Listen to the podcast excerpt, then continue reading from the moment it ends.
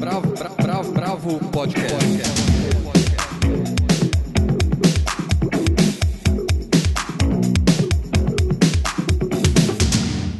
Olá, bem-vindos ao podcast da Bravo. Eu sou Guilherme Werneck e hoje a gente vai fazer um podcast de indica de livros e discos. Como é que vai funcionar o podcast da Bravo? A gente vai fazer a cada 15 dias aquela conversa geral, um podcast mais longo sobre os assuntos da semana, e a gente vai alternar a cada 15 dias as indicações da redação da Bravo, começando com livros e discos e na semana seguinte falando de teatro e de cinema. Quem está aqui hoje comigo são o Almir de Freitas, que é editor da revista, e a repórter Paula Carvalho. Vamos começar com o Almir falando sobre livros. A minha primeira indicação da semana é o lançamento do novo livro da Maria Valéria Rezende, Carta à Rainha Louca. O romance que está sendo lançado pela Alfaguara é uma espécie de romance histórico de apelo feminista. É, começa em 1789 em, em Olinda, onde Isabel das Santas Virgens, tida como louca, está encarcerada num convento da cidade. É de lá que ela escreve uma longa carta à Rainha Maria I, também chamada de Louca, também conhecida como Maria Louca e nessa carta ela expõe a vida opressiva das mulheres no Brasil colônia. O que eu destaco no, nessa narrativa é a recriação do português castiço do século XVIII e combinado aí com uma questão contemporânea, né? O livro tem 144 páginas e custa R$ 49,90. É tipo um conto de aia brasileiro? É, não, não seria uma distopia, né? Porque na verdade é. ele, ele se reflete na história do Brasil colônia mesmo. Eu vou ler um trechinho aqui para ter uma ideia desse português que castiço que eu mencionei, né?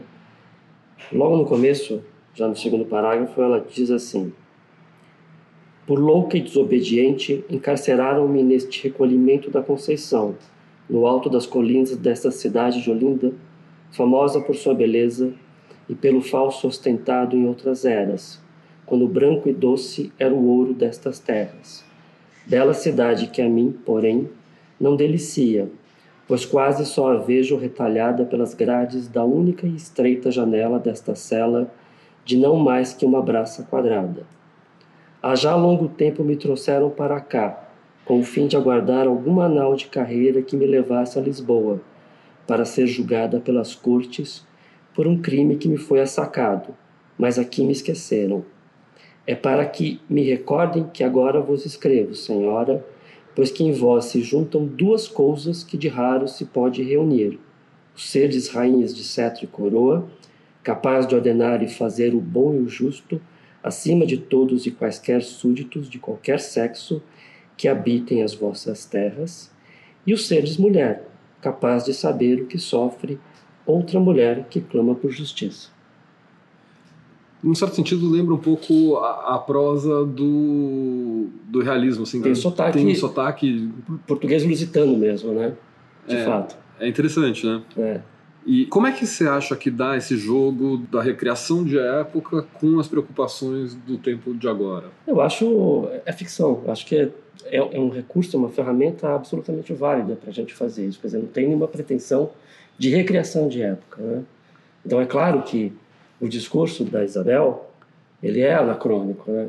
Obviamente, não tem agora não impede a Maria Valéria de ter feito uma pesquisa histórica bastante minuciosa, não só para a recriação da linguagem, mas também para expor o cenário da época. Né? E qual é a sua próxima indicação, Almir? Próxima indicação é o relançamento, na verdade. É a antologia da literatura fantástica do, do Jorge Luiz Borges, do Bioy Casares, da Silvina Ocampo.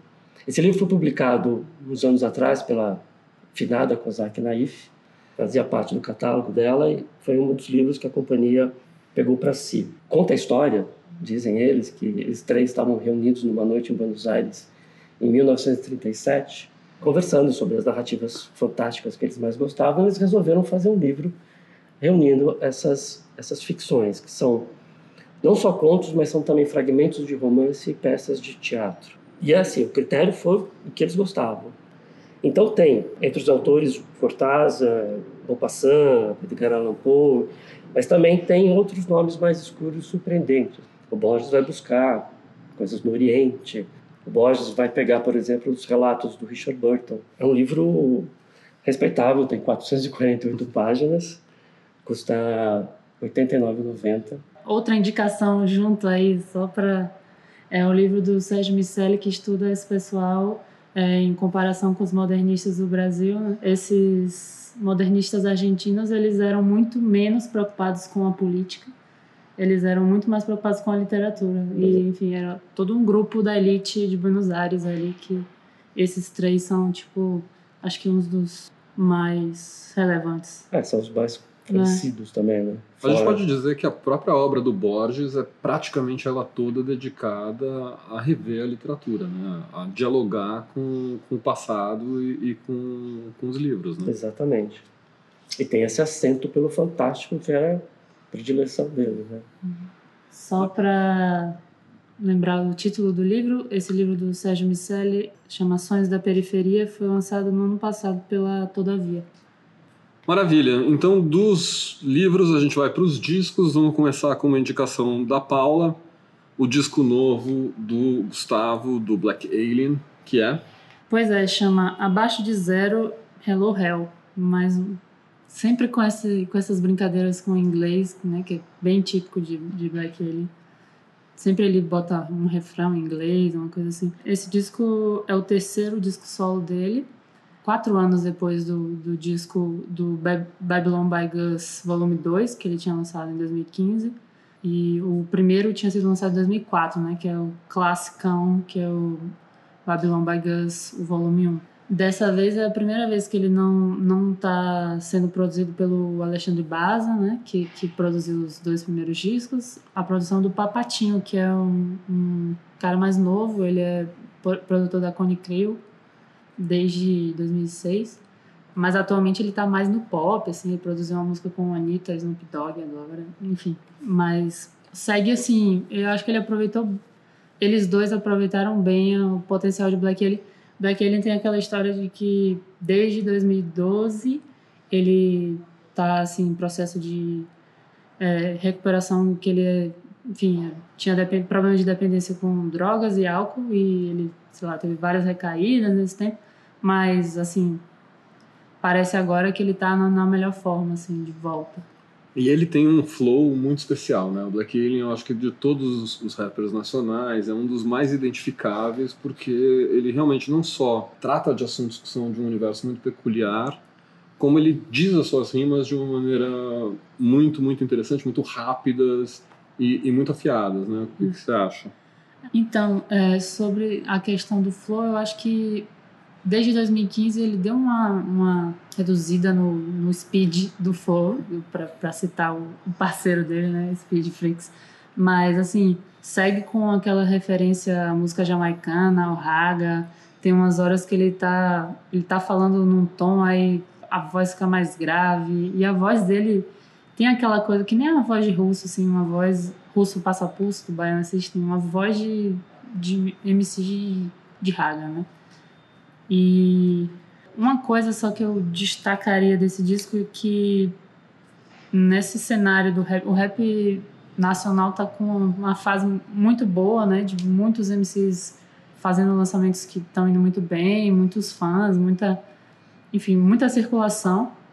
É, eu acho que a, nesse disco do Black Alien dá para ver em relação aos outros como ele não se prendeu a umas formazinhas. Eu tava tava acompanhando assim os últimos discos de rap vinham umas- vem com uma coisa assim três músicas de falando sobre sexo três músicas falando sobre sei lá problemas sociais meio que uma caixinha assim que tá vindo não que isso seja ruim mas é uma coisa que um padrão que eu acho que ele Pré-formatado. é um padrão que ele tá meio esse disco não tem a ver com isso assim É, eu acho que isso é uma característica dele. Quando eu olho pro, pro trabalho do, do Black Alien, mesmo contrapondo ao, ao que estava sendo feito no rap, mesmo em 2004, você pode colocar o, o Babylon by Gus do lado do Nada Depois de um Dia, Depois de Outro Dia, e são universos completamente diferentes. O trabalho dele no Planet Hemp era um, universo completamente diferente. Acho parte da graça dele é encontrar um sotaque muito peculiar dentro do rap nacional, né? E e muito mais um rap dominado pelos paulistas, né? O Black Alien talvez seja dos primeiros rappers talvez ali junto com o MV Bill, a sair desse sotaque paulista. Aí o D2 também, né? Ah, só pra, só para lembrar, assim, ou para fazer uma passagem para quem não conhece o D2, ele, ele começou a fazer rap em 93, mas ele entrou no Planet Ramp em 97. Então, o Black Alien, né? Não é, D2. É, o Black Alien, o D2 já tava. E, enfim, é, é um, um, cara meio lenda, assim, do, do, rap nacional. É, vale a pena ouvir. Vamos, vamos ouvir um trechinho de uma música dele. Que, que música que você escolhe pra gente ouvir? É, eu acho que a Take Ten é muito boa, que ele cita Brubeck e a música, enfim, a música Take Five do Brubeck, que é clássica, né, que foi feita pelo Paul Desmond, que era o sax do, do Brubeck, David Brubeck. E depois eu, eu até achei, o Paul Desmond tem um disco que chama Take Ten, que é, que é enfim, explorando isso, mas mais, acho que é de 63 e o Brubeck é de 59, então... Maravilha, então vamos ouvir Take Ten.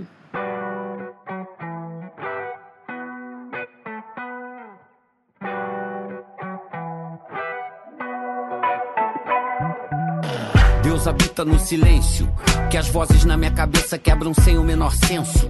Quem tem boca fala o que quer. Eles têm arma e tem droga. Quem tem boca fala o que quer. Corta um sample da guitarra de Jimmy. Grava um clipe, canta um rap cheio de marra no filme.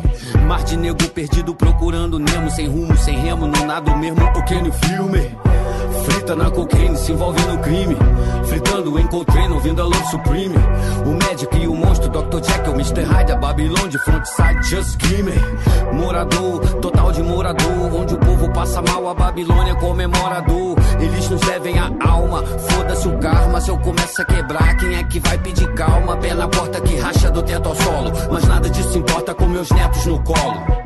Essa aqui é a pílula vermelha. Se não aguenta, se adianta. Alérgico e não mexe com as abelhas. Mr. Black, take ten, don't pass. Mr. Broback, take five in the jazz. Mr. Black, take ten, don't pass. Mr. Broback, take five in the jazz. Mr. Black, take ten, don't pass. Mr. Broback, take five in the jazz. Mr. Black, take ten, don't pass. Mr. Broback, take five in the jazz. Hoje cedo no Muay Thai de manhã. Outros tempos só Deus sabe onde ia tá de manhã.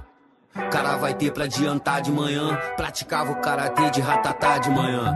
Meu fígado não concordou com meu estilo de vida. Meu cérebro acordou, tirou meu bloco da avenida. 1993, primeiro rapper da cidade. 2019, poucos rappers dessa idade. 4.6, pente cheio, pé na areia. Saco cheio de cretino que cuida da vida alheia. Eles metem o nariz, botar a cara, eu duvido. Um bando de juiz que julga com telhas de vidro. Tempo ruim, eu tô quebrando, mergulhando em águas rasas. Tempo bom, eu tô quebrando a banca, enchendo várias várias casas. Quem me viu mentiu. País da fake news. Entre milhões de views e milhões de ninguém viu.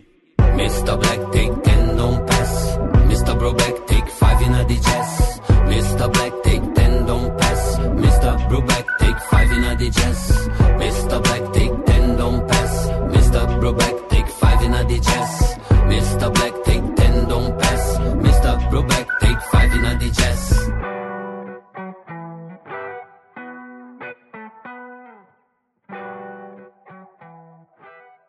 É isso, depois da indicação da Paula e de ouvir o Black Alien, tá na hora de eu fazer a minha indicação. É o disco novo do Racta, chama Falha Comum. É o segundo disco do Racta propriamente dito, né? O Racta lançou uma série de EPs, uma série de singles, mas de disco mesmo a gente pode considerar o primeiro disco 3 e agora esse Falha Comum. E tem uma, uma novidade muito grande, que é a saída da Natália da bateria para a entrada do Maurício Takara, que é o baterista do, do Hurt Mode, que também tem um trabalho solo muito grande, gravou com Deus e Todo Mundo, São Paulo Underground, e é um baterista de muitos recursos, né? E isso acaba aparecendo no disco de uma forma muito brilhante. Mas o que mais me interessa nesse disco do Racta é o que eles têm feito, ou elas, né? Agora é eles, na verdade. É. é o que eles têm feito com a canção. O Racta começa muito firmemente dentro de uma estética pós-punk, já tentando avançar em cima dessa estética com procedimentos modernos, usando uma série de é, pedais e no teclado, pedais no baixo, instrumentos japoneses. As meninas sempre tiveram uma mistura, né? Tem os vocais que são completamente enevoados, você não entende direito o que elas estão falando, e tem uma força feminina muito forte.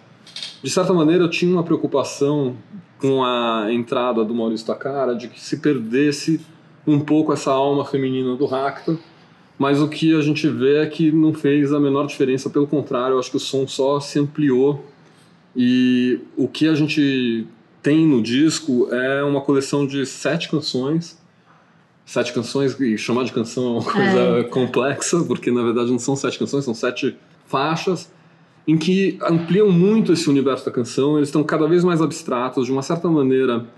Esse disco do Racta está mais perto dos trabalhos solo da, da Paula Rabelato com a Cavernos, ou então do trabalho solo da Carla, da Carla Boregas, ou dos seus projetos tipo um Fronte Violeta, do que um disco clássico do Racta, que tinha esse peso do pós-punk muito, muito claro. Até vendo elas falando, a gente vê que isso também, a saída da Natália, tem um, um peso nisso, porque a Natália, como baterista, ela trazia o Racta muito para a forma da canção, né? E ela tinha essa coisa de uma bateria muito gutural, uma bateria quase sem pratos, quase sem chimbal, muito em cima dos tons, muito em cima do, do surdo, que dava realmente um peso muito forte nessa, nessa estrutura ritualística das músicas. E agora a gente tem músicas realmente mais abertas, algumas leves até em comparação com, com outras músicas do Racta, com, com um pouco mais de delicadeza, digamos, do que aquela pulsão é, roqueira que existia ali subjazendo esse som. Mas é um disco sensacional. Uma curiosidade do disco, né? O disco tem uma música que é a terceira música do disco é um ideograma, né? E obviamente eu fui procurar o que queria dizer o ideograma, porque se já é difícil entender o que o Rakta está falando, quando tem um ideograma Chinês. chinês ou japonês, na verdade é um ideograma que serve para as duas línguas, eu descobri isso também. E que é um ideograma de kkk. LOL, a tradução é. e se você vai ouvir ali o tradutor, ele fala. então, é, é muito legal. As meninas estão em turnê agora pela Europa. Mas é um disco que vale, vale ouvir para quem gosta de música um pouco mais avançada, para quem gosta de música um pouco mais aberta. É sensacional. assim. Tem uma pergunta boba.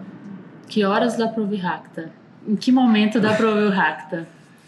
Bom, eu, eu, eu adoro ouvir Racta antes de dormir, por exemplo. É, eu pensei nisso. Eu tentei Eu- fazer isso ontem.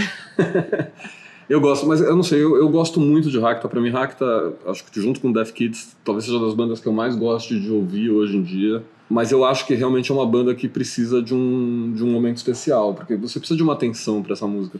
Porque ela é dessas músicas que, como ela é canção, como ela é muito distorcida, como ela tem muitos elementos, E ela te ela- puxa, né? Ela é- Exatamente, ela tem essa pulsão tribal. Ela é uma música que requer uma atenção, sabe? Não é uma música pra você lavar louça ou pra você. Ela, ela pede que você pare é, e escute. E é muito interessante esse processo, porque é um processo que está acontecendo com o Racta. Esse disco ele é mais aberto, mas se a gente pegar o, o EP anterior do era o, o Oculto pelos Seres, já vinha num processo de, de se estender, assim, de estender a canção, de estender os, os significados, de trabalhar mais com delays, com ecos, com ressonâncias, com feedbacks, elementos que estavam no Racta antes, mas que eu acho que eles estão sendo exacerbados cada vez mais. E para quem conhece o Racta, para quem viu os shows, no disco obviamente é tudo mais controlado, sabe? Você ouve cada, cada som, ele é muito mais trabalhado. E é muito legal de ver ao vivo, justamente porque ao vivo você sente todo o peso da improvisação que tem dentro desse som, todo, toda a entrega das meninas, com o Maurício Takara agora. Então eu recomendo muito, vamos ouvir para terminar o podcast de hoje, Flor da Pele.